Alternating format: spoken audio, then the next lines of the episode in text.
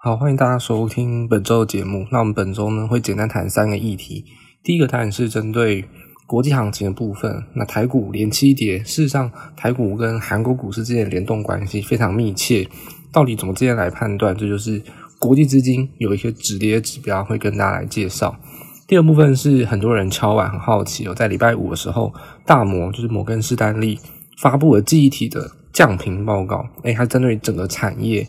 但它的主轴是针对于 MU，就是美光。但事实上，台湾的记忆体厂商虽然在国际上称不上是大厂，但是主要的像南亚科、华邦电、旺宏，其实都有在这份报告里面被提及，被做降品。所以，到底机体是整个族群，或者说针对于台股也好，对于投资美股也好，那到底会有些什么变化？机体族群是很多人敲碗来问，那我们也帮这边把整份报告做一个简单的总结。最后呢，会提到就是张冲降税要不要减半停止的部分。那这个税制的问题，其实如果是老听众就会知道，我在一月跟二月的时候早就讲过当冲降税减半这个议题。那事实上当初啊，我们已经下结论，就是说一定会延长，因为三方都得利。那到底现在来看，我的看法没有改变，这个就是我们本周会持续更新的一个看法，因为还是很多人在担心说，当中降税会不会影响到市场上的行情，造成目前主要认为成交量缩的一个主要原因。那详细的内容呢，我会等音乐结束之后呢，再开始今天的节目。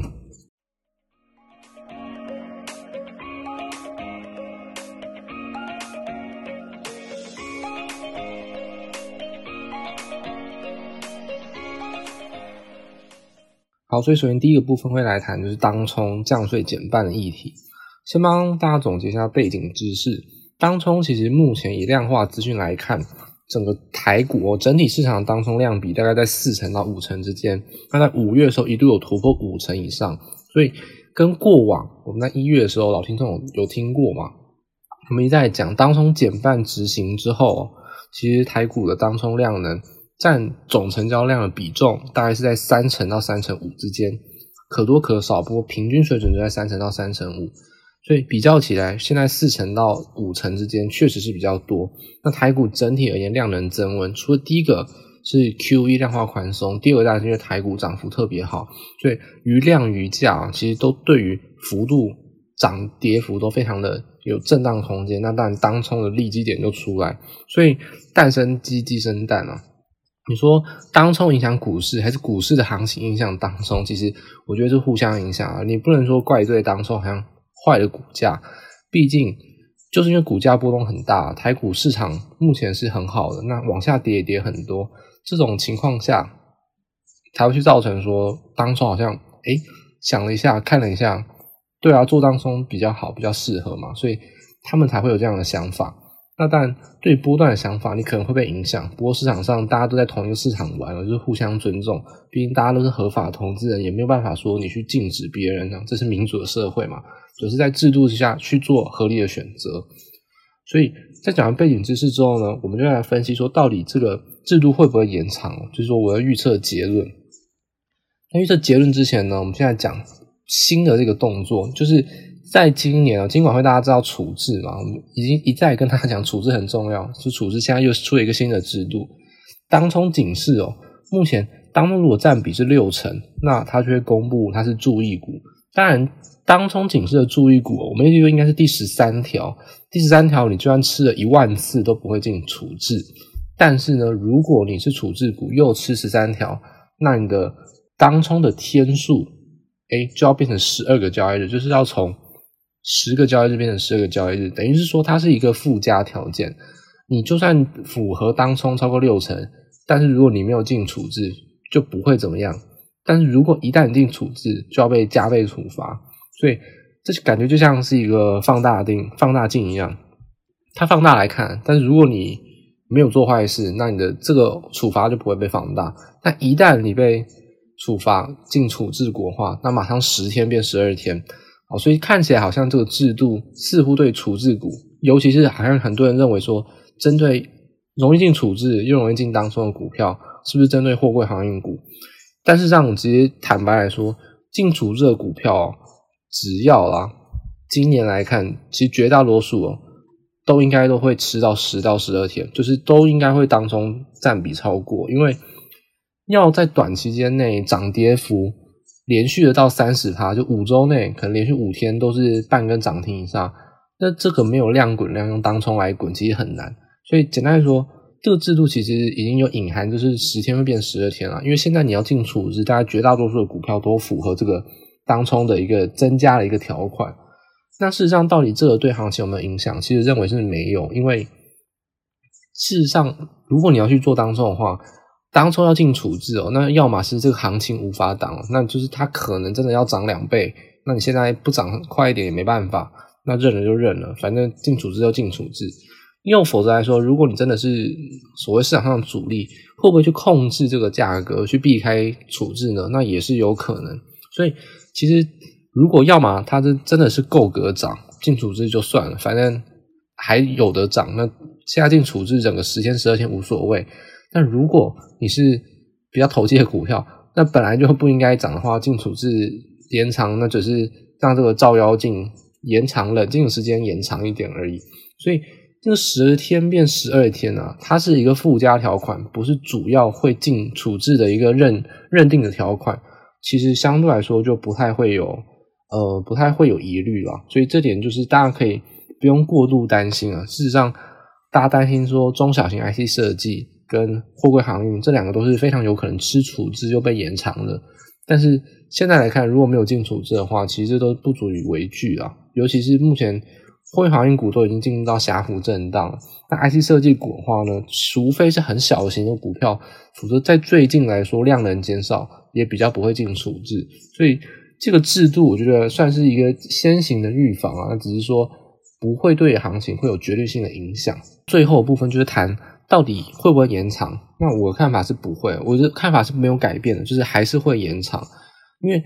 这个制度呢是掌握在财政部部会哦跟立法院他们相关沟通的过程之中。首先政府方的话，第一个站出来的应该是税收方面，那当然跟财政部有关，跟金管会有关，这是政府部门。首先。当中降税减半，所以每一次收的税只能少一半。但台股的量能就是所谓的正交税，不是只有当冲。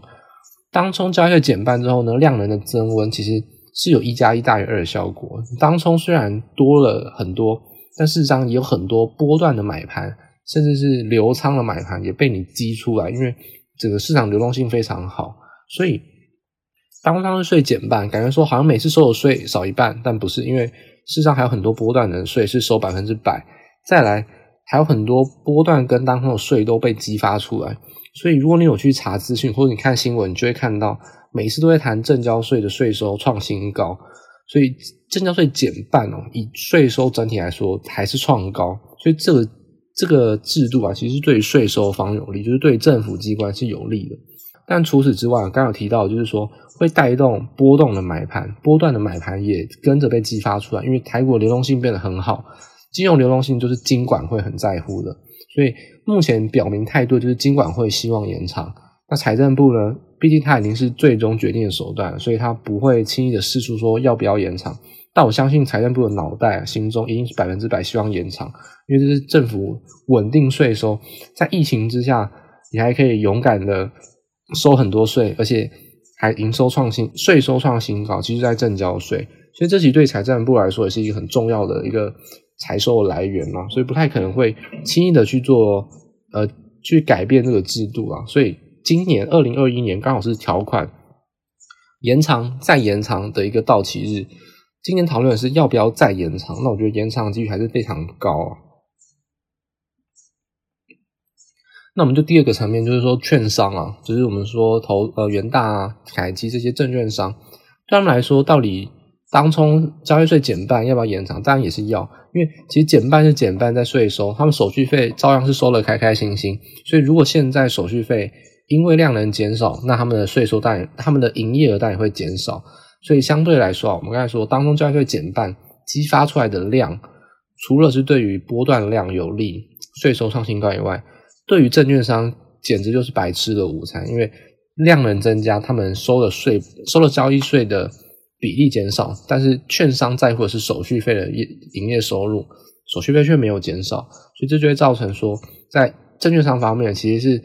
我想美国大家都知道议员会被游说嘛，那其实元大跟凯基应该现在是积极的动用政商手段去游说，应该要把这个东西延长，而且其实券商可以提出很多专业的报告，是可以去说服立法院会去去说服政府这件事情应该要延长。那我相信这件事情也是券商非常在乎的事。那其实最后啊，其实无非还回到就是投资人本身。那投资人本身要不要在乎呢？其实我觉得这个只是一个个人的选择啊。那以我角度来看，台股流动性变好，绝对是好事。那你说当冲量这么大，会不会有影响？但是平心而言啊，除非你要做短，短到你也是当冲，那你可能当冲玩不赢别人，或你要做隔日冲，但其实资金很小的也不太适合。不然，除此之外，如果你真的要做一些波段的股票，一周、两周，甚至我们说比较稳定的是，你可以报一个行情一个月，这样子的话，其实短线上当中真的要影响幅度也是不大。但是反过来来说，如果当中交易税减半，好像现在这个样子量缩，那你发现台股其实会变得很难看了，一直缓跌量缩都没办法找到明显的一个明显的一个主流股的话，其实是全盘通杀，因为。从零到一百不是一个线性的过程，当冲交易税减半，就会让很多个股完全从没有人要交易变成还算 OK 的股票。如果交易税减半，这个股票也不会说成交量就砍半，甚至是会直接砍到十分之一，因为这个是有一个门槛在的。一旦流动性不存在，很多人就不会想交易。所以，当你增加了稍微这么一点点当冲的流动性，就会让很多波动的波段的买盘开始出现。所以。其实对于很多中小型个股跟量没有这么大的个股，非常需要当冲交易税减半这个当冲刺激的量的，否则死鱼股非常多。台股当冲交易税没有没有减半的话，流动性会变非常低。现在选股上很多是你愿意选，但是你不知道怎么买，因为根本没有量，流动性很差。所以这其实对于投资人来说，我认为啊，其实也是不利的。所以整归而言啊，说三方有利会继续延长，就是这个原因。因为政府税收还是创高，营呃营业员啊，就是说证券商当然也需要大量，然后再来就是一般的投资人其实也很需要流动性的问题，因为这样台股你才会是有一个比较合理而且去买进的标的，否则你就会看到你只能买那几档，其他几档真的是买不下手，因为挂单可能都挂得很夸张，所以。如果这个情况之下，其实三方都有利，那只是少数人看当冲不爽，还是觉得政府应该要好好想想，到底要不要延长下去。尤其是针对到税制不公平，那认为说是不是独厚当冲？那我觉得独厚当冲这一点，重点是提出问题，不是解决问题。我觉得真正解决问题就是你要把所有的税都减半，那这也是好的。不然，其实正确方法应该是课证所税，不课证交税。先前课证所税，然后每次都十九根跌停，这个是假的啦。就是说，立法人不要再不懂装懂。那是因为我们有课证非常高额的证交税，又课证所税，那还是加税。那如果我们真的要改变体制，变成一个社会正义的税制方案的话，那提出证所税，但把证交税归零，证所税跟随得到跟国际接轨。那觉得是对于台湾的制度是有利的，所以正交税跟正所税要怎么取舍？我觉得首先百姓要能接受，再是立法人自己知识脑袋要充足。因为我觉得目前台面上看来，所有跟当冲有关或者说提出这些议题的，都是很片面的资讯。就我看来，都是完全是很好笑的一些言论啊，都只是为了选民着想，或为了假装为了大家荷包着想。但是对于税收，对于选民，还有对整个股市制度是。有互相牵扯，不是你独厚哪一方而言，全盘的一个好的一个制度，我认为就是把证交税归到零，正所税回到跟国际一样的制度，这要用一个税制改制的方法，当然很难需要接轨，但是三年五年，那看这些立委任期只有四年，愿不愿意有人来做这件事情？那我希望他们是比较比较片面跟短视近利啊，希望这些立委是真的不要因为党派，或是不要因为自己。看待股市的片面这种很偏激的想法，而失去了对于台湾有利的一个制度改革的时机点。我觉得正交税归零，正所税征收，会是跟国际接轨比较适合的方法。那刚刚就是关于正交税的部分了。那其实这点呢，当然我们不是政府，也没办法做最终的裁量权，只能在这边发发牢骚，跟大家讲对行情影响，还有对于其实就我们来看啊，就政策面。呃，法人会认为这样子是最好的，也是对于台湾长期而言最有利的一个走势。那接下来这个部分就谈到是记忆体产业啊，其实记忆体产业的部分，大家很关心的就是在大摩的报告嘛，摩根士丹利在礼拜五刚好就在，其实就是蛮近的啦，就在礼拜五的时候提出一个报告。那这个报告呢，其实针对是记忆体整体的一个族群。当然我们讲主轴是美光，那到底怎么来看这个记忆体呢？至少我觉得，我觉得这一点呢，大家看待现在行情会觉得说，是不是台湾、韩国电子业由记忆体去造成这个沙盘？那我先讲结论，就是不是。那这个沙盘是待会第三段最后讲到，就是国际资金的影响。那真正造成记忆体这个报告的影响，其实我觉得是非常有限的。首先，我先帮大家统整一下这个报告隐含的一些资讯。这个报告隐含资讯就是说，他看待的标题哦，他是说记忆体寒冬降临嘛，凛冬将至。但事实上，在记忆体之中有分非常多。那以主流记忆体就是 DRAM 跟 NAND Flash。那立基型记忆体就像是 NOR Flash，就是编码型的快闪。它这个排序之下呢，其实隐含的这个报告隐含意思就是说，它有讲到，其实它隐含的就是它看待 DRAM 是最惨，NAND Flash 第二惨，NOR Flash 它其实没有到看不好。所以这点大家可以注意一下。虽然标题是写的记忆体寒冬将至，但是它这个报告隐含背后的意思其实是 DRAM 最惨，然后 NAND Flash 再才是 No Flash 跟其他立基型的记忆体。所以这一点是大家可能在通杀之下可以特别去关注。我们说通杀就有错杀嘛，那其实就算是记忆体不好，那也是有谁比较不好，或是谁其实被错杀的问题。这点大家可以特别去关注。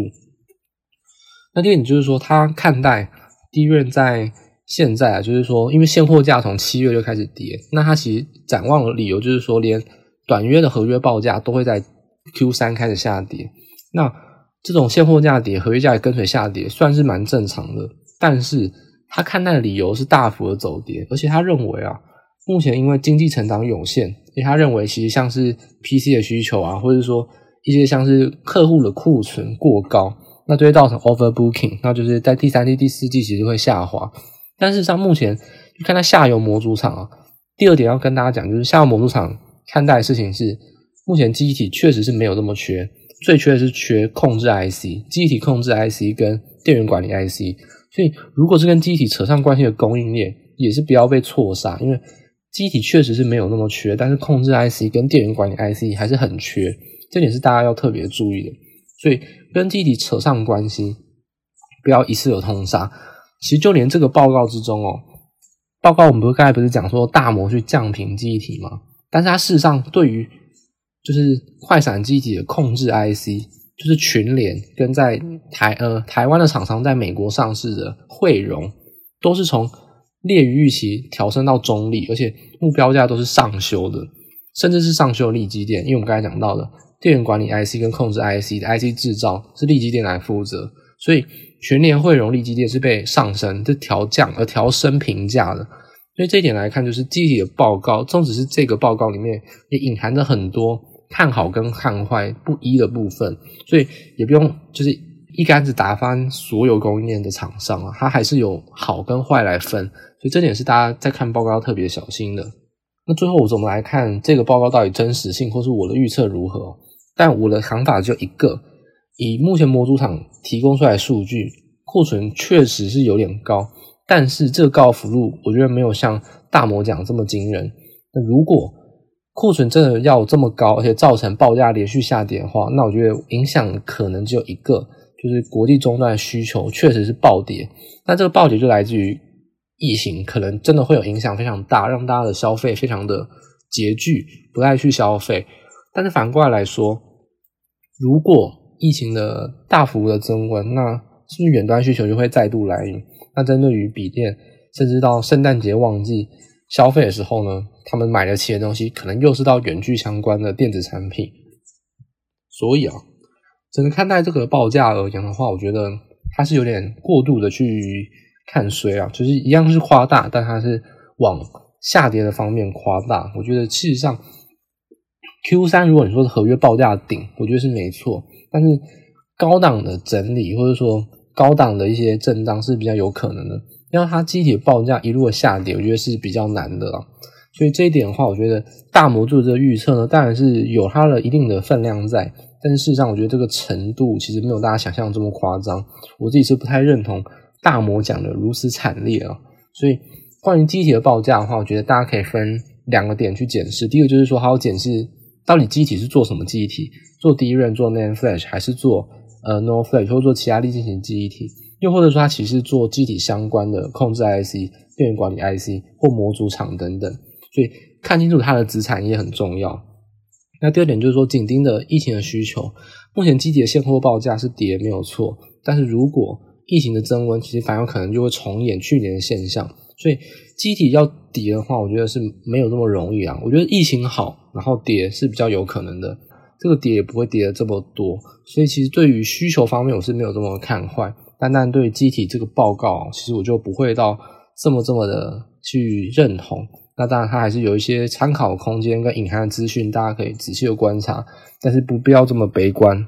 那最后一个部分就谈到是国际的走势。我们提到台股如果是连七跌，那对应到就是说我最爱看的就是韩国股市，韩国股市跟我们一模一样，也是连七跌。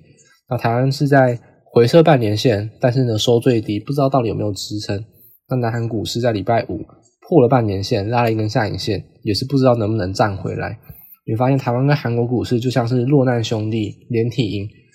走的是一模一样的行情。那美国股市在同一时刻又创新高。通常你看到如果呃韩国、台湾啊亚洲股市就是美洲股市是创新高的话，那通常百分之一百是资金的问题啊。那就是整个基本面呢，其实没有什么太大的影响，因为毕竟台湾跟韩国、中国、美国，其实我们供应链关系是非常密切的。你说？我们赚不到钱，美国赚得到钱，这个是不太可能的。通常我们应该是绑在一起的，经济融景是蛮联动的。但股市如果不联动的话，其实可能就只有一个，就是资金跑掉了。原本买韩国股市、买台湾股市的新兴市场资金，全部跑回去换成美金，那这个就是目前最重要的这个关键的因素。所以美金太多，美金流动性太高，就会是大家最关注的一个。目前需要观察一个指标，尤其是大家会认为说美金会回去买美股，事实上不是哦，因为美金会回去，大概只有非常少部分是买美股。目前创新高，其实还是跟呃市场上的气氛比较有关，跟美金有没有买美股没有关。那美金回去哦，其实大部分都是游资，就是说他把美金换在手，但什么事都不做，那他就是在等到底会不会 Fed 有动作。那美金的游资要怎么处理呢？其实很简单嘛。如果你今天要消耗资金，可是你又不确定到底这个资金什么时候会收回，那你就会很直观的做一件事情，就是做短。做短呢，你不会去玩股市，因为波动太大，你就去玩短债，或者在货币市场里面去做一些隔夜的操作。所以你去看到说，为什么 Fed 最近一直公布说美金的流动性爆表，然后呢逆回购的一直飙新高，其实就是大家预防说可能会收回资金，所以很多人都已经把。他们的美金啊，或者说国外资金换成美金，都是拿在手上，然后去做一些很短线的债券操作，就是不想要让手上这个资金承受太大的风险，不然万一要收回，它可以马上变现，然后去做一些动作。所以目前其实这个美金流动性升高，其实还是在担忧缩减购债，或者说会不会 Fed 有动作。但还是以两个层面来说，Fed 要缩减购债，其实对股市来说，其实是相对来说是有利的。就现在只是一个提前担忧，但如果真正实质上的影响，Fed 只是缩减购债，那代表说 Fed 的资产负债表还是在扩增，只是说斜率的下滑。那还有隐含的就是说，马上就要慢慢慢慢的收回资金。但以过往来看，其实缩减购债不会是构成股市崩跌的原因哦，它只是有一个小幅的小幅的震荡。那以台亚股来看，那现在就已经是经历了先前经历了这个小幅的震荡。那一旦这个资金万一汇回来的话，那其实怎么跌就会怎么涨回去，就不会大家认为的跌升反弹啊，它是怎么跌怎么涨。所以目前最重要就是说，既然我们认清一件事情，就是技术面跟基本面没有什么太大的关系，那其实就是资金最重要。资金什么时候会回来亚洲股市呢？我觉得大家可以看两个指标，就是看美元指数，因为我目前担心的就是说资金全部都汇成美金了嘛。美元指数能不能走低？美元能不能走贬？这个就是一个很关键的因素，大家可以特别去关注。这个是一个止跌的关键指标。那第二个就是说，我们讲台韩是落难兄弟连体婴啊，所以如果你是做台股的投资人，短线指标其实你可以早起一点来看韩国股市。如果韩国股市在开盘有开低走高，甚至开高走高，就是有比较明显追价动能的话，那你可以预期台股其实开盘或整天的盘势应该会都不错。所以从两个直接指标会提供给大家，就是看美元指数跟看韩国股市。毕竟韩国跟日本在时区上的关系就是早我们一个小时啊，所以韩国股市也是大家可以特别去关注的一个部分。所以这点就提供给大家。目前盘势上的问题其实是资金问题哦。那所有财报的利多都仍是利多，不要把它当作是利空。财报利多目前是不敌资金的利空，但是如果资金回来了，这些财报利多该还的还是要还，该涨的还是要涨。所以你目前收集很辛苦的财报资讯，还有营业的一些展望，笔记记下来之后呢，等待时机好好的运用它。现在只是它还没有发挥，不代表这件事情不会发挥。或者你觉得好像财报都是假的，财报都是屁，那事实上这只是不敌资金利空，它终究还是有反应的一天，你还是要好好的记录下来，好好的等待机会。不过短线上最重要就是资金会不会回来，所以刚才提到的美元指数跟韩国股市，就在下周操作上，或者你在关心行情上特别需要关注的，台股能不能止跌，跟技术面跟基本面没有什么太大的关系哦。那我觉得其实还是跟资金要不要回来，跟信心有关。